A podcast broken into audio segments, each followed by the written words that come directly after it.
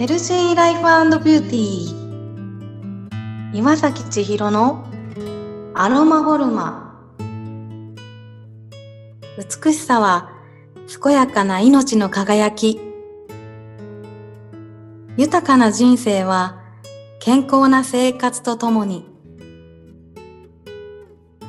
皆さんいかがお過ごしでしょうか？あなたのパーソナルセラピスト岩崎千尋です。心や体の不調のある方や、お悩みのある方が、どんな風に変わられて、健やかさや豊かさを実感されているのか、ご感想を聞いていただくことで、サロンの中をちらっと覗いてみませんか？アロマボルマで行っている施術は医療行為ではありません。健康を維持するための女性専用メンテナンスです。本日は、天秤座の満月です。大変なことも周りと協力しながら円満に解決していく力を与えてくれるそうです。今回の満月特別セッションは、セラピストであり、ヨガ講師の佐竹智子さんに、ヨガの視点から見た呼吸についてお話を伺いました。リラックスできる鐘の音を聞いていただいてからスタートです。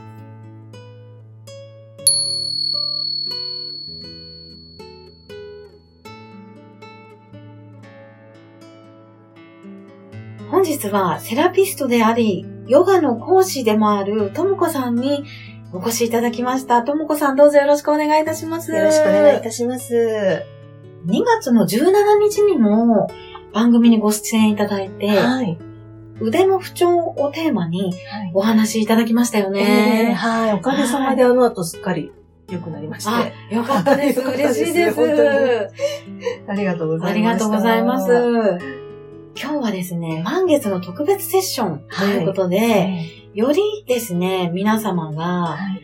楽に生きるためのヒントを、ともこさんのやられているヨガっていう視点からお話しいただけるということで、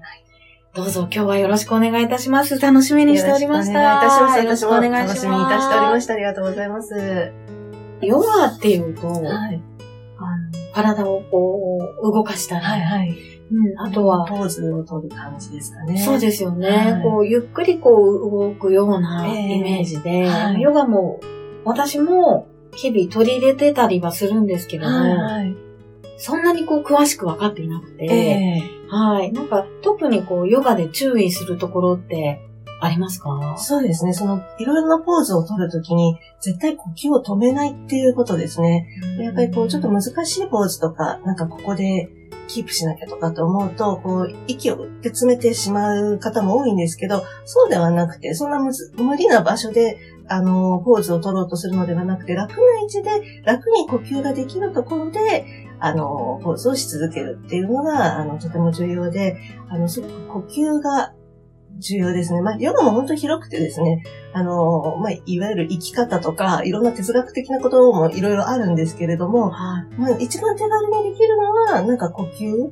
呼吸を取り入れ、うまく取り入れながら、ポーズをいろいろしていくと、とても、あの、いい健康効果があるんじゃないかなとは思いますね。あじゃ基本は、えーヨガの基本っていうのが呼吸にあるっていうことなんですね。そうですね。呼吸はとても重要なポイントですね。そうなんですね、はい。呼吸っていうのは、無意識に、あの皆さんがしているものだと思うんですけれど、はい、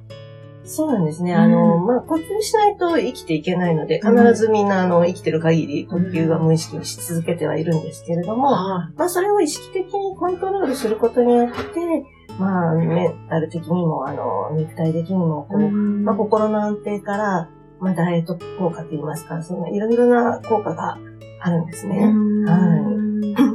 そうですよね。あの、呼吸っていうと、私も、あの、お客様に、あの、お伝えしているところでもあるんですけれど、どうしても体が硬い方っていうのは、呼吸が浅くなっているケースがとっても多いなっていうふうに感じていて。そうですね。はい。そうです。あの、深い呼吸をしようと思うと、うん、あの、やっぱ筋肉使うんですよ。うん、あの、肺って、肺には筋肉がないので、その周りの筋肉を動かして呼吸を深くするので、うん、その筋肉が硬くなってると、どうしても呼吸は浅くなってしまうんですよね。そうですよね。そうすると、呼吸をしているだけで、ええ、こう、ある程度運動ができるっていうような感覚ですかね。そうですね。まあ、あの、筋トレって言うとすごいこう腕立て伏せとか腹筋とかってこう想像しがちですけど、あのそうではなくて本当に深い呼吸、呼吸を深めていくってだけでも、だいぶ筋トレになり、それこそそのダイエット効果って言いますか、まあダイエット効果に関しましては、あの、その内臓マッサージ効果があったりとかして、うん、でそれで代謝がアップして、なんか血行促進効果とか、まあそういう意味もあるんですけど、その呼吸を深めることによって、その呼吸筋ですね、うん、要は、あの、腹筋とか、あと、まあ、あの、肋骨の周りの筋肉とか、その辺を大きく使わないと呼吸が深くなっていかないので、まあ、それで筋肉量が増えていって、まあ、基礎代謝も増えていくっていう、そういう流れにもなってはきますね。そうなんですね。今、あの、呼吸筋っていうキーワードが出たと思うんですけれども、えー、呼吸筋が衰えていないか、えー、確認する、この、チェック方法みたいなのって何かあるんですかね？まあ、それは深い呼吸ができるかできないかっていうまだけなんですけど、今はその浅い呼吸かもしれませんけど、あの、意識的に呼吸を深くしようと思うと、あの、やっぱ自然と、あの、そういう筋肉はついてきます。あの、もうこれは徐々に徐々にで、私もヨガを始めた頃は、すごい呼吸浅いと思ったんですよ。そのスタジオって、周りの人たちとその呼吸のスピードが全然違う気がしたので、で、やってるうちにやっぱ自然と深い呼吸が、ヨガはその呼吸に合わせていろいろこうポーズをとっていくので、それが割とゆったりと楽にできるように、いつの間にかなってったので、まあ多分意識して呼吸をゆっくりしようと思うと、まあ多分自然とできてくるとは思います。そうですよね。はい。あとは、あれですかね、肩がこう上に上がっている方っていうのは大体呼吸浅いですよね。そうですね。あと、肩が上に上がるとか、あとま、まずだと猫背ですね。猫背はね、やっぱりね、どうしても胸の前開いてないので、はい、呼吸は浅くなります。そうですよね。そうなんですよ。もう姿勢と呼吸っていうのはセットですね。そうですよね。はい。確かに、本当ですよね。どうしてもあの猫背だと、その肺を囲んでるその筋肉も動きませんし、内臓圧迫されるし、で、まあね、あの姿勢が悪いっていうのは体に良くないって分かってると思うんですけど、やっぱり日常生活どうしてもこう前かがみの動作が多いじゃないですか。そんなにのけぞって仕事するってことなかなかないので、まあ、どうしてもしょうがないことではあるんですね。なので、その、なおさらこの意識して深い呼吸をすることによって、の、姿勢も矯正されていくと思うんですね。ただやっぱそのさっきも言ったようにその筋肉があの弱くなって硬くなったりとかするとどうしてもこう、あの、呼吸も浅くなるし、あの、背筋も丸くなってきてしまうので、まあ、そこでここのね、アロマフォルマでやってる骨格矯正とかは、すごいこう、あの、背中の筋肉とかほぐしてくれるじゃないですか、肋骨の間。あれはすごいとても有効な、あの、深い呼吸がしやすくなって、背筋も伸びてきて、すごくあの、いいなと思うんですけれども。ありがとうございます。ね、本当にあれはね、あの、とても、あの、深い呼吸をするには役立つと思います。あありがとうございます。はい、なんかこう、呼吸って、もう、誰もがもう、もう生まれた時からできるものっていうか、当たり前のようにしているものなので、こう、改めて、あの、自分がちゃんと呼吸できているのかなっていうことで、感じる機会っていうか、特に忙しくしていると、自分の呼吸がどうなのかって感じる機会ってあんまりないと思うんですよね。うん、なので、こういうふうにお話をしていただくと、うん、あの、こう自分の生活だったりとか、ねはい、うん、なんかこの、自分の今ある、その現状っていうのも、はい、あの見直す機会になりますよね。そうなんですね。うん、ちょっと本当にまあ、意識をたまにちょっと向けてみるっていうだけで、あの、ちょっと違うと思うんですね。だ大体まあそういう忙しくしてる時とか、緊張してる時っていうのは、こう、息を潜めてることがすごい多いと思うんですね。そういう時、ふっと我に返って、